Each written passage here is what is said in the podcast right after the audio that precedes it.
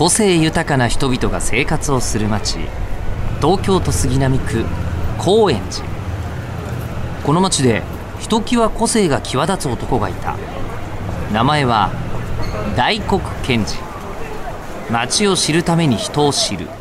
人を知るために町を知る。がモットーの彼は今日も町の相談屋として多くの人の言葉に耳を傾ける。さて今日はどんな井戸端会議が行われるのでしょうか？高円寺ハイパー井戸端ラジ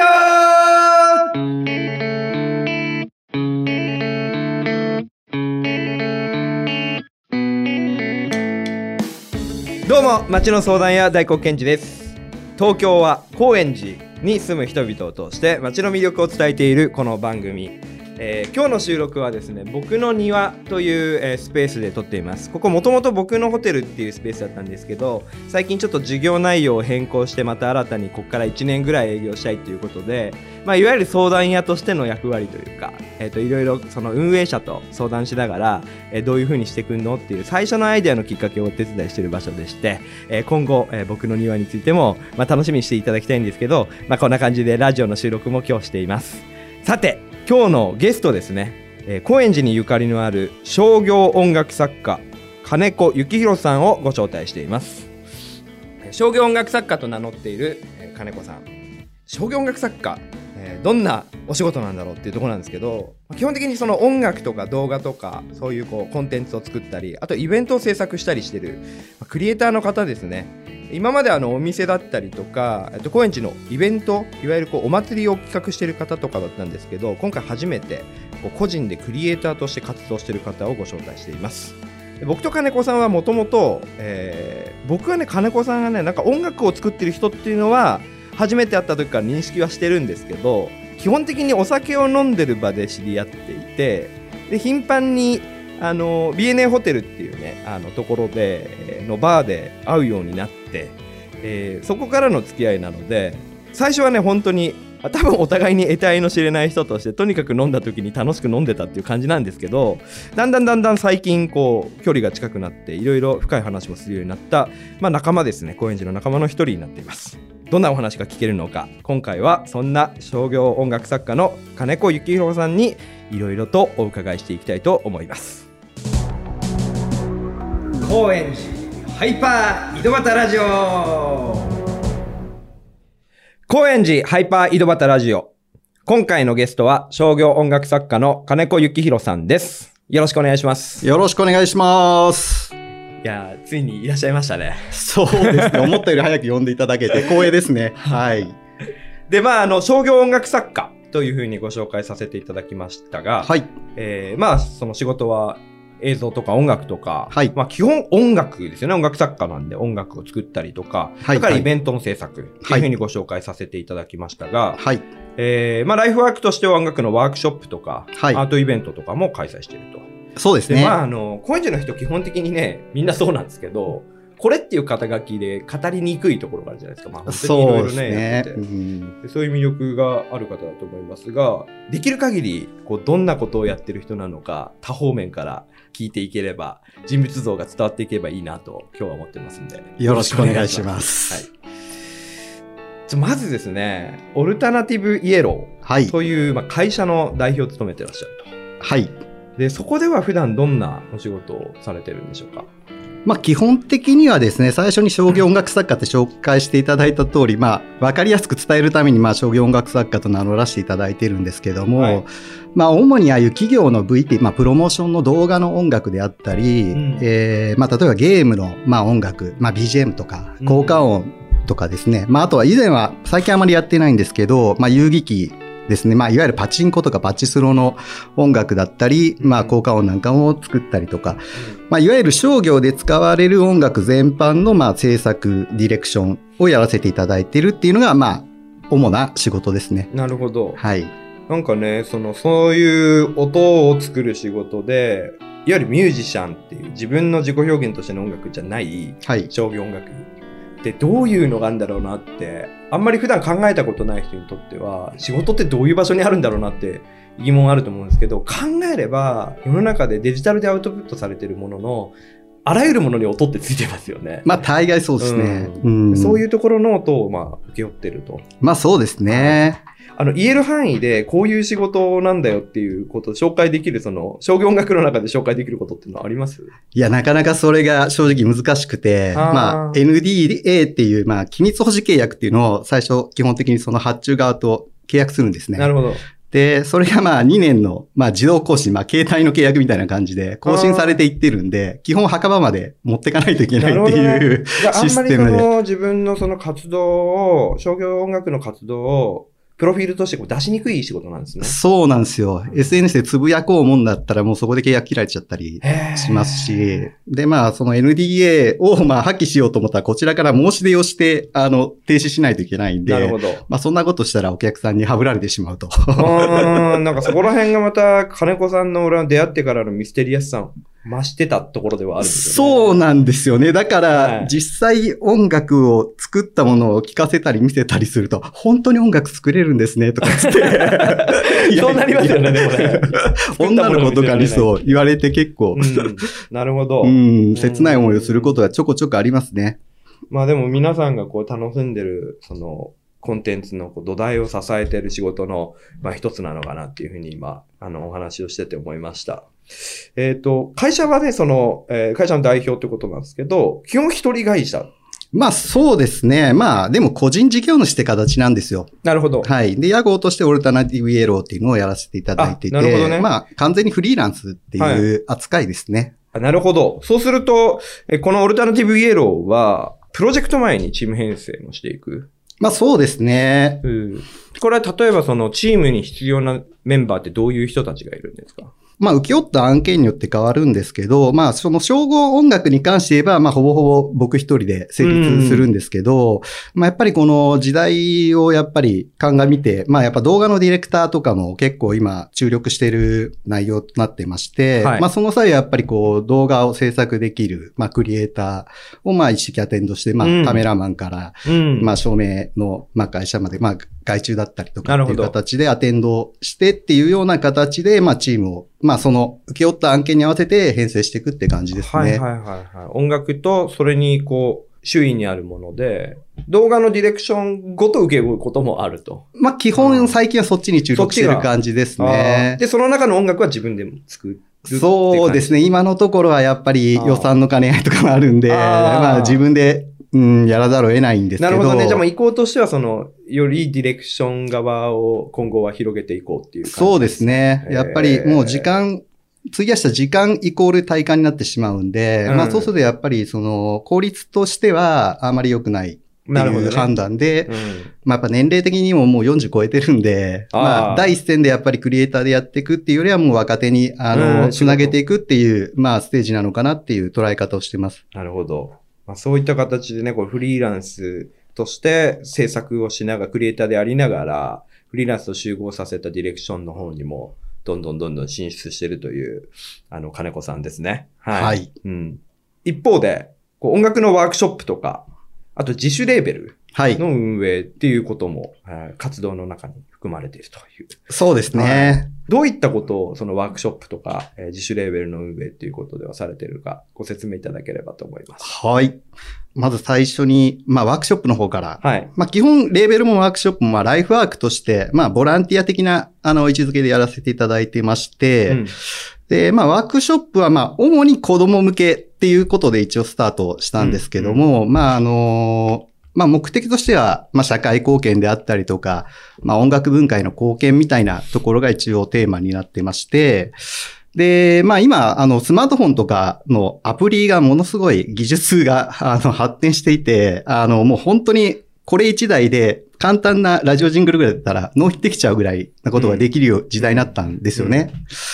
なんで、子供たちに身近にその作曲ってものを感じてもらえるように、そのスマートフォンを使ったワークショップを、で、まあ、その体験をしてもらうっていうことに、まあ、趣を置いた、まあ、一応そういうワークショップをやらせていただいているっていうのがまず一点ですね。でこれワークショップに関してはですね、実はその子供向けっていうところでは、高円寺の、まあ、宇頂天寺小屋っていうのを、はい僕がこう、まあ、子供たちと一緒に、一緒に学ぶみたいなのをやってて、はいはいで、そこに金子さんが前に、ぜひ何か参加したいというふうに言っていただいて、で、一回こう、えーサウンドテラコや。はい。はい。っていう形で、そのワークショップ一回開催してもらってるんですよ。そうですね。その説はありがとうございました。え、ちょうどここでね、ここでやりましたよね、僕のそうですねはい、僕の庭でや今日収録してる場所で。とにかくめちゃめちゃ気軽に始められたっていうのと、達成感ありますね、やっぱり。一日のうちにそのある程度の音が仕上がってくるっていうこと体験できる。はい。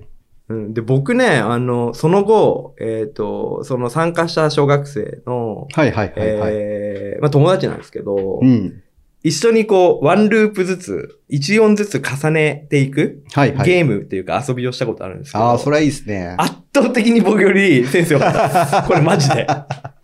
これ、ちょっと変えていいみたいな。はいはいはいはいで、僕が作ったの直されて、すっごいかっこよくなってて、だから、ああ、なんかこう、価値のあることだなって改めてその時思ったんですよね。うん。いや、ありがう。とうございます。それをちゃんとフィードバックしていただきたかったですね。これ本当にマジで。ちょっ え、これかけてみます？ちょっと一回。ちょっと鳴らしてみ、見ていいですか？どうぞどうぞ。いや、継続していただいてたっていうのが嬉しいですね。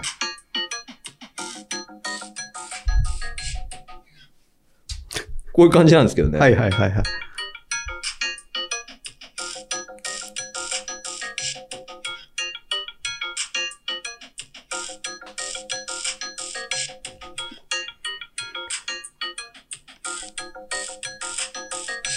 いや、ポップで可愛くていいじゃないですか。なんか世界観持ってませんで、この最後のさ、ドゥドゥドゥドゥドゥドゥドゥっていうのがさ、この曲のさ、全体の構成を作ってるじゃないですか。はいはいはいはい、これ彼が作ってるんですよ。いやいや、素晴らしい。これってなかなか、ないですよね。この、小学生でこの発想になるって音楽的なセンスを持ってないとと思って。そうですね。結構飛ばされましたね、これ見て。ん。まあ、大人向けも頼まれればやる。あ、もう全然やってますね。うんうんあの、子供向けにもともとスタートしたんですけど、はいまあ、結果として大人の方にもすごい喜んでいただいたり、まあ、音楽を始めるきっかけになって喜んでいただいたりっていうのがあったので、はいまあ、今後も大人向けも継続して続けていきたいなっていうのはありますね。はい。わかりました。それで、自主レーベルの方はい。もお伺いしたいんですが。まあ、そうですね。まあ、まさに自主レーベルということで、うん。今はアーティストが一応二人はいい。まして、まあ、もう一人はまあ今準備中なんですけど、うんうん。メインはエレクトリファイドジェット三味線起きたという、まあ、長い、長いですね。そうなんですよエレクトリファイトジェット三味線起きた。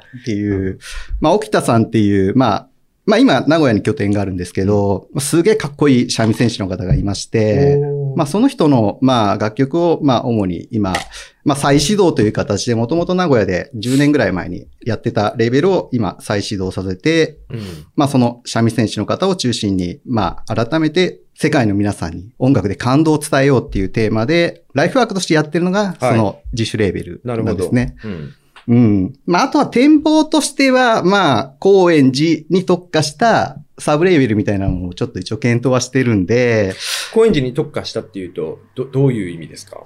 まあ、やっぱりこの高円寺にゆかりにあのあるアーティスト、まあ、ただ、ババンドマンとかだとちょっと、あの、扱いのが大変になってきてしまうので、まあ、エレクトリックうん。ミュージックを中心としたアーティストで展開ができたらいいなっていうのが、まあ、今、ちょっと漠然としたイメージだけでの話なんですけどね。レーベルを運営する場合の金子さんの、その、役割というか、はい。えー、その、やることですよね。はいはい、はい。ど、どういう内容になるんですか？レーベルの運営っていうものは。うーん、まあちょっと多岐に今のところは渡ってるんですけど、うん。まあそのジェット三味線、さっきのエレクトリファイドジェット三味線に関しては、えーっと、作編曲から、まあ、えーエンジニアリングまで、えーっと、手掛けた上で、まあ全体のプロデュースまでやっている、まあ、割ともう全注力したプロジェクトになってるんですけど、はあまあ、その他のものに関しては、もう完全に、まあ、ディレクター的な立ち回りで、その、まあ、アーティストと、まあ、セッションしたりとか、うんまあ、ある程度するんですけど、うん。基本的には、もう彼らの作品を、まあ、どうやって世に広めていくかみたいなところが、まあ、僕のメインの役割になってくる感じですね。なるほどね。はあで、あとは、まあそうですね。まあ、マスタリングっていう部分だけ僕の方で最終的にきちんと市場で通用して、オーディエンスに感動を与えられるかどうかっていうところの、まあ、磨き上げのところだけはうん、僕が担当させていただいてるっていうような役割ですね。すごいですねレベルでは。はい。すごいですね。サウンドクリエイターとして足りてないところを、まあ、網羅しつつ、流通ももちろんやってっていう。そうですね。結構範囲広いですね。広いんで、本当は、まあ、その、まあ、先ほどちょっとお話しした高円寺特化のものとかであれば、地元の仲間たちとかを増やして、うんうん、面白くできたらなとか、そこはまだ今後の課題課題だし、うんまあ、いつか大黒に相談しようかなって思ってるところですね。うん。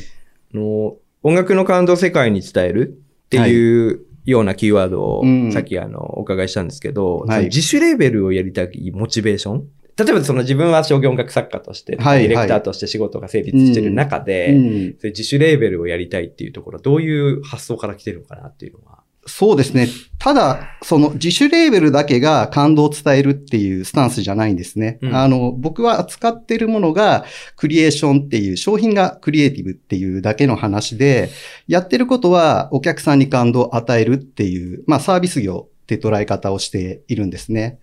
だから、まあ商業の仕事でもお客さんに感動してもらって、初めてリピートいただけるっていう姿勢でやっているので、レーベルだからとか、えー商業だから、まあライフワークだからっていうところで違いは一切ないんですよね。で、まあその中でまあ、うん、単純に面白そうだし、まあマニアックなことをちょっとやりたいなっていう、うんまあそういう考えで、まあ気軽に始めたっていう感じですか、レーベルに関しては。面白そうだなみたいなはい、そうですね。ううんんで、あまあ、はい。自分のポートフォリオが先ほどの NDA、まあ、機密保持で出せないっていうのもあって、あの、自分のライフワークとして残すっていう意味合いが、もう一部ありました。なるほどね。うん。そこはすごい、なんかぐっと共感できました。うんうんでまあ、高円寺にフォーカスしたレベルも、サブレベルもっていう話からまあ派生して、まあ、この番組がそもそも高円寺という街はい。にまあフォーカスしていく。でうん人を通してまあ街を、全体を知っていこうっていうことなんですけども、はいはい。えーまあ街にゆかりのある、えー一人である、まあ、金子さん、はい。えー高円寺と関わり、はいはい。ご自身との関わりっていうところをお伺いしたいです。うん、まあそうですね。まあ実は引っ越してきた理由っていうのはまあそんなに理由はなかったんですね。あの、東京に出てきたのが、えー2016年ぐらいに、えー新中野に越してきて J-POP の事務所で仕事をするために東京へ出てきたんですね。で、えっ、と、まあ、引っ越し先を探していたところ、うんたまたま不動産屋に紹介されて、えっ、と、街並みを見歩いてみたら、あ、ここいいなって思ったのが高円寺だったっていうのがうん、そもそものこのゆかりの部分ですね。で、あとは住んでみたらやっぱり、あの、大黒くんはじめ、あの、パンチの効いた人が意外といて面白いなっていうところ 結で構、引っ越してきて割とすぐでやってるんですか、僕らは？そうですね。パンチ聞いてました？パンチは効いてるでしょ。誰が言ってるの？まあでも他の放送でも言われてたみたいに、やっぱりその、親しみやすさみたいな、まあ僕一人で結構飲み屋とか、まあお酒基本飲まないんですけど、一人で、まあカウンターとか座っても、やっぱり気軽に、まあスタッフもそうだし、まあ横なお客さんとかも結構、あの気さくな方だったり楽しい方が多くて、一人でがっつり楽しめる街だなっていううん感じで、まあ愛着がすごいありますね。うんうん。意外といろんな人と関わるけど、一人好きで、はいはい。一人好きが心置きなく楽しめる街でもありますよね。まさにそうですね。うん。うん。まあなんだろう、古く言えば広角機動隊のスタンドアローンコンプレックスみたいな街だなって思ってるんですよね。そこが出るんだ。うん。SF 感はないですけど、考え方としてはそれですねうん。まあでも、ある意味一周して SF 感のある街じゃないかなって僕は感じてはいますけどね。そうなんですよねう。ん そこもまむしろた。そっちの、今ここが一番未来なんじゃないかななんて。うん。で、まあ一人でこう遊び歩く中で、行きつけの店とか、うんちょっとここ面白いよっていう紹介できるようなとことかってあります？そうですね。まあ、主に僕は北口で遊ぶことが多いんですけど、まあ、あまり上げすぎてもわけわかんなくなっちゃうんで、3つだけ上げさせていただくと、まず北口の高架の南側にあるアパレルを、えっ、と、テーマにした、えーバーがありまして、アルバエンっていうお店で、はい。まあ結構、そこはお客さんが20代前半から、まあ30代前半ぐらいまでで結構若いおお客さんが来る。まあ、あの内装とかもすごい、あの、かっこいい、いい感じのお店と、まあ、あとは、えー、甲信通りにあるエントランスさんっていうはい。お店があって、まあ、そこは割とオーセンティックなお店で、マスターも同い年で、あの、うんすごい良くしてくれるし、カクテルとかも超うまいんで、あそこにちょこんとだけ看板があって、まあ、知る人ぞ知るって感じなんですけど、うんうんあの、お客さんの層もすごい良くて、めちゃくちゃいいお店ですね。で、あとは、まあ、こちらのラジオのディレクターである大ちゃんとも一緒に行った、ローリーという、うん。えーまあ、そうですね、北口のロータリーの本屋、はい。あそこを抜けたぐらいのところにある、まあ、そこもショットバーなんですけど、はい。まあ、そこももう音楽好きなかっちょいいマスターがやってて、まあ、そこもお酒も美味しいし、お客さんの、まあ、筋も良くて、話も盛り上がるお店なんで、まあ、この3点が今のところおすすめですね。ちょっと長くなりましたけどと。りあえずバーですね、全部。一人遊びなんで、やっぱり、バーが一番居心地がいいですね、僕はなるほど。ちょ僕ね、ローリー以外行ったことなかったんで、じゃあ行きましょう、みんなで。行きましょうね。はいうん、それぞれにやっぱりお酒を飲むというより、そこのカルチャーとか、人？集まってる人とか出会いにまあ、そうです。ね。そういう遊び方ですもうんね。ん。まあ、社交場として捉えてる感じですうんうんね。社交にお金払ってるっていうつもりで言ってますね。うん高円寺って、金子さんにとって改めてどういう場所？まあ、やっぱりもう今一番未来的な街は高円寺じゃないかって思っていて、ううんん。まあそこはやっぱりその、えー横のつながりであったりとか、親しみやすさだったりとか、まあ多様性だったりとか、まあいろいろな要素があるし、割と価値観が柔軟な人々がおあの揃ってるっていうイメージがあるので、うん。まあ今一番面白くて、これからもっと面白くなるのは高円寺じゃないかなっていうのうんがうん、今僕が感じてる高円寺の印象です。なるほど。で、まあ、ちなみになんですけど、うんえっ、と、まあ、大黒くんたちから、まあ、この番組のお話をもらったときに、はい。まあ、僕もやっぱり、こう、高円寺に貢献したいって気持ち、まあ、地域貢献とか社会貢献今テーマなので、まあ、ぜひね、この番組を盛り上げるようなことにつなげられたらいいなって思ってまして、まあ、例えば、こちらの、まあ、1コーナー、どこでもいいんですけど、を、まあ、高円寺をテーマにした、ちょっと楽曲を提供させていただくのはどうかな、なんてちょっと思ってるんですけど。金子さんが楽曲を作って、はいはいこの、高円寺ハイパー井戸端ラジオのテーマソングみたいなものを。まあそうですね。すよねうん、まあテーマソングと言われたらテーマソング作りますし、うんまあエンディングテーマがいいって言うんだったらじゃあエンディング、まあまずはエンディングやりましょうみたいな感じはいはいはで、もう全部、全面リニューアルするんだったらそれはもう全部僕に言ってもらったらバッチリかっこいいの作りますんで。それはやばいっすよね。突然ラジオが一気にオリジナリティがガンって上がるし、で高円寺の人たちと一緒に作っていくってことになりますもんね。そうです。ね。うん。やっぱ高円寺の皆さんで作ってるコンテンツなので、やっぱ僕もこの、まあ高円寺ラブで、まあ高円寺一番コミットしてる街の一員として何か貢献できたらなっていうのが、それ本当にいいんですか、いや、全然いいですよ。いや、じゃあぜひやりましょう。やりましょう。ははい。ぜひお願いします。じゃあちょっと、プロジェクトが始動するということで、そうですね。はまあ、まずは一旦ちょっと皆さんのご意見どんな音がいいかってことですか？というか、まあ、イメージとかですよね。はいはいなんか、を、まあ、ある程度キーワードとかでもいいんでいただいて、で、まずはちょっとこう、叩きを作らせていただくっていうような段取りがいいかなとは思うんですけど。そうですね。うん。まあまあ、一人よがりのものを作っても、あの、その地域の、ううんラジオとして機能するものじゃないと意味がないと思うんで。なるほど。うん。楽しみですね。じゃあまあ聞いている皆さんはぜひ、またここから始まって、こう楽曲がえオリジナルの、金子さんが作ったオリジナルのこの音に変わっていくのを、あの、楽しみにね。そうですねはいそこでもちょっと一部でも楽しんでもらえたら嬉しいですねす楽しんでいただければと、えー思います。はい。じゃあ、あの、楽曲が、こう、まとまって完成して、じゃあ、こうなりましたっていうタイミングで、また改めて金子さんをご招待したいと思います。よろしくお願いします。それでまたその曲について話しながら、はいはいはい。後半みたいな形でいろんな話をまた聞いていければと思います。よろしくお願いします。ということで、あっという間にお時間です。金子さんが、このハイパー井戸端ラジオの楽曲を作るという話に展開していきましたね、今日は。えーとても楽しみにしています。えー本日のゲストは商業音楽作家の金子幸宏さんでした。えーどうもありがとうございました。ありがとうございました。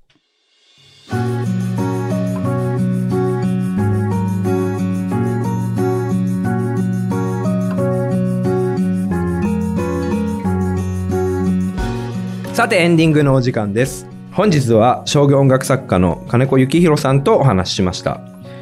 えーまあ、初めてのそのフリーランスのクリエイターででかつこうクリエイターとしていろんな企画をしてる方でもあるんですけども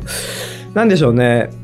よりこうフリーランスの人って組織に属して誰かと一緒に毎日顔を合わせるわけじゃないんでこう個人で作業してる中で、えー人と出会うきっかけとか機会とかこう自然と会える環境みたいなのもあの同時に必要だと思うんですよね。でそういった時に高円寺ってあなんとなくフラッと出歩いても仲間の顔がちらちら見えたりまあマスターとかあーお店のオーナーとかにちょっかい出しに行けば何かしらコミュニケーション取れるっていうなんかこう個人主義なんだけどあったかさがあるっていうところが、まあ、フリーランスのクリエイターたちにとっても本当にこう居心地の良さを感じる街なんだよなっていうのがあの金子さんのその実際に感じてることとかを聞きながらも改めてイメージできたしなんかそういう人がこう集合してグループ作ってる部分っていうのがすごくあるだろうなと思うんですね。今までこうラジオで聞いてきたお店のオーナーさんたちとこういう人たちがこうマッチしてなんかグループが作られていくんだろうなというふうにあの感じました。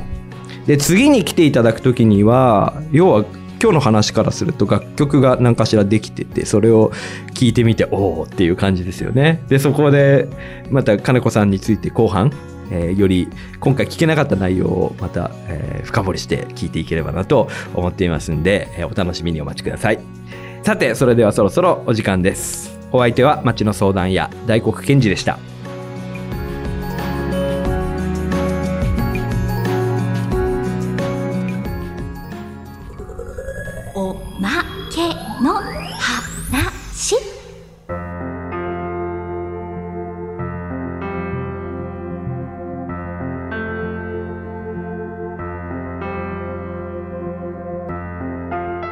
えー僕は自分自身を宇宙人と定義してるんですね。で、金子さんとはまあ、こういった話も何度かしたことあると思うんですけども。そうですねはい。えー金子さんに、まあ、質問を投げたいと思います。はい。ズバリなんですけど、はい宇宙についてどんな風に思われてますか？はい。まあ、これは正直言うとですね、僕は大黒くんみたいに何か特別なイメージっていうのはなくて、もう、わかんないものだと思ってます。だから価値があると。まあ、宇宙の全てが分かってしまったら、それってつまんないんじゃないかなって思うので、まあ、宇宙は常にその未知であって、まあ、そういう好奇心だったり冒険心をくすぐる存在であってほしいなっていう、まあ、希望も込めて、まあ、特にないっていうのが僕の答えですね。なるほど。ありがとうございます。